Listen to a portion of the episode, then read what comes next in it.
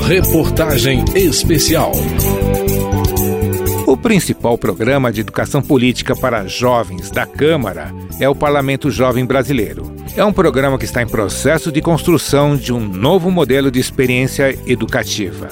A proposta é que não seja apenas um processo de debates e aprovação de leis, mas algo mais amplo, baseado na análise de políticas públicas locais que os estudantes de ensino médio farão sob a orientação de professores. Nesta segunda reportagem da série sobre educação de crianças e jovens para a cidadania, eu, Eduardo Tramarim, vou apresentar esta renovação do Parlamento Jovem e mostrar ainda outros programas voltados para jovens universitários.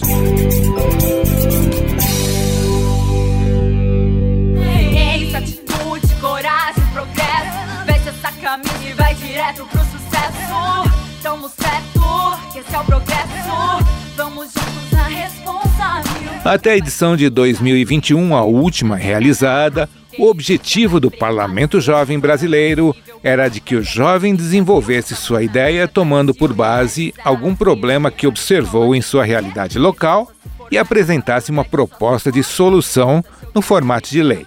Essa proposta passava por uma pré-seleção nos estados e depois era examinada por uma junta avaliadora da Câmara. As propostas escolhidas eram debatidas por jovens estudantes reunidos numa simulação do processo legislativo para aprovação da lei. Algumas dessas propostas aprovadas pelo Parlamento Jovem chegaram a ser apresentadas como projetos de lei por parlamentares adultos, com a devida citação inspiradora. Mas esse nunca foi o objetivo do programa. A coordenadora do Parlamento Jovem Brasileiro e dos Programas para Educação Política de Jovens, Raquel Braga, fala sobre sua expectativa de remodelação do Parlamento Jovem. A gente quer propor que grupos de estudantes, junto com educadores, possam fazer esse estudo de realidade em suas cidades, em seus estados, para saber como alguma política pública está sendo aplicada naquela realidade e, a partir disso, gere algumas propostas, algumas ideias para trazer para o Poder Legislativo. Comece esse trabalho lá na base e essas discussões possam ser agregadas, né, assim, dentro dos estados e cheguem cheguem aqui na Câmara, já com esse processo de debate, de discussão feito localmente e que a gente possa trazer essa questão da participação, né, da amplificação da voz do jovem aqui no parlamento. E, paralelamente, a gente pensa também na capacitação do educador para conduzir esse processo. Isabela Braga é formada em comunicação organizacional pela Universidade de Brasília realizou sua conclusão de curso com base nas teorias da educomunicação e estagiou por um tempo junto ao programa da Câmara. Ela explica a relação que o Parlamento Jovem tem com a linha teórica em que baseou seu trabalho. A cidadania é o ponto-chave do projeto. Desde o momento inicial ali durante o processo seletivo, os alunos eles já são convidados a olhar para a realidade deles de forma crítica, procurar um problema e propor algum tipo de solução através de uma política pública, que aí sim eles escrevem o projeto de lei deles que vai passar para o processo seletivo. Então isso daí já é um movimento educomunicativo. A educomunicação como método de de ensino propõe a produção colaborativa, aberta e criativa de conteúdos. Alimentando expectativas positivas em relação à reformulação do Parlamento Jovem Brasileiro, o jornalista e doutor em ciência política Edson Gil comenta. Eu acredito que seja um grande divisor de águas na maneira de conduzir um programa de simulação de parlamento, onde vai ser possível não só a transmissão, mas a participação do jovem em tempo real em que estiver acontecendo uma sessão do Parlamento Jovem Brasileiro. E eu estou muito ansioso até para ver como que vai ser o novo formato do PJB, qual que vai ser o impacto que isso vai ter na juventude brasileira. Tudo indica que conseguirá aí é, de uma forma muito efetiva dar conta de levar a educação política para mais jovens das próprias câmaras dos vereadores, que vão perceber esse conteúdo, multiplicar ele e, em alguns aspectos, até reproduzir ele, mas com uma perspectiva municipalizada. Edson Gil destaca ainda a importância da tradução da linguagem legislativa para o coloquial no aperfeiçoamento dos programas de educação política para jovens. A linguagem legislativa, dos, das casas legislativas, ela é uma linguagem um pouco mais complexa para o leigo, para que a sociedade civil, de uma forma geral, consiga compreender muitas vezes o que se dá no processo legislativo, o que se dá dentro de uma casa legislativa, há necessidade mesmo dessas ferramentas educativas para que seja de mais fácil entendimento e, a partir daí, possibilitar, talvez, aí até a participação de uma maneira mais efetiva da população. Já o programa Politeia, que vai completar 20 anos, é um projeto de extensão do Departamento de Ciência Política da Universidade de Brasília, que a Câmara apoia e fornece suporte técnico para que aconteça. Ele atua de forma bastante autônoma como formação complementar aos estudantes que têm interesse em simular como funciona o parlamento em todas as suas etapas. São os próprios estudantes que conduzem a simulação e ela acontece na Câmara no recesso parlamentar. Adriele Galdino é estudante de Ciência Política da Universidade de Brasília e coordenadora geral do programa Politeia. Ela nos relata a importância de sua experiência de simulação junto ao programa. Em 2019, o processo legislativo era algo bem novo para mim. Eu ainda estava ali tentando me encontrar no curso, então foi um divisor de águas, porque foi quando eu realmente descobri que eu realmente tinha muito interesse em aprender processo legislativo e, enfim, mergulhar né, no mercado do RealGov.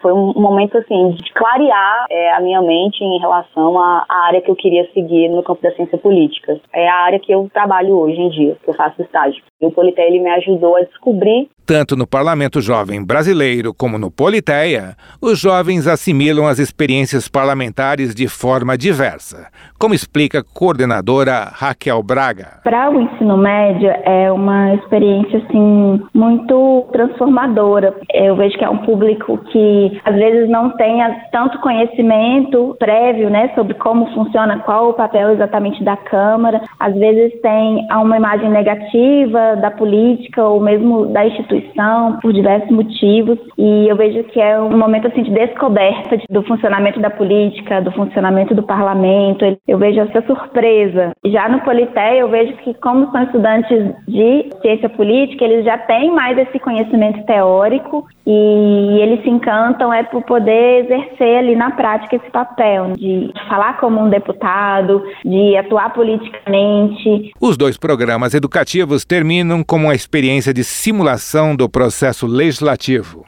Embora a simulação seja uma metodologia de ensino, há teóricos que criticam suas deficiências.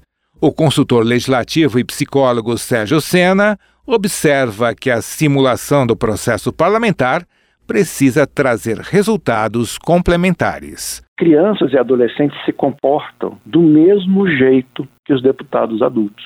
É tão curioso que até as palavras elas repetem. Os conflitos são exatamente iguais. Se aprende imitando. Não existe problema nenhum nisso. Esse é um dos principais mecanismos de aprendizagem do ser humano, tá? É a imitação. Só que a gente tem que ter um espaço para novidade. É assim que o processo político vai trazer algo de novo a partir das crianças e adolescentes. Entende? Ou seja, tem que ter uma parte que não tenha uma estrutura. Com isso, você abre o espaço para novidade no processo político. Para Sérgio Sena, o fato de a pessoa participar de uma simulação não significa que internalize crenças e valores de forma igual ao original. O que será assimilado é o que a humanidade convencionou chamar de sentido. Toda aprendizagem, ela não é uma cópia. Quando ela dá significado daquilo para a vida dela, ela vai criar uma versão daquela experiência que ela está tendo. Por mais estruturadas que sejam as atividades, elas sempre vão passar pelo processo de significação daquele ser, daquele ser humano. E aí você vai ter resultados diferentes. Vai ter, por exemplo, algumas crianças e adolescentes em que aquilo vai ser só uma memória, e vai ter pessoas que aquilo vai causar um impacto significativo tão grande que vai, digamos assim, influenciar o resto da vida dela. Por isso que essas iniciativas de parlamentos, elas são tão importantes. Outro programa da Câmara para a Educação Política de Jovens Brasileiros é o Estágio Visita. É voltado para universitários indicados por gabinetes parlamentares. Cada gabinete pode indicar um estagiário por semestre. Os universitários escolhidos passam por três semanas de aprendizado à distância e terminam a atividade com uma vivência final na Câmara por quatro dias, em que observam o trabalho legislativo nas comissões e no plenário e fazem contato com parlamentares. Cada turma é composta por 80 estudantes e a previsão é de 10 edições do programa por ano.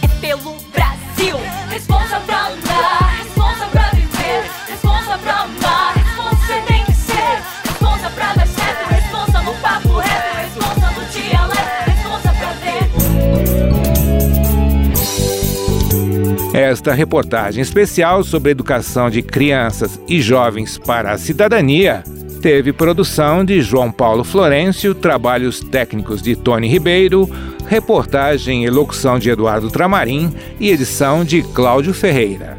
As duas reportagens que compõem esta série podem ser acessadas no endereço virtual câmara.leg.br barra rádio, na opção Reportagem Especial. Reportagem especial.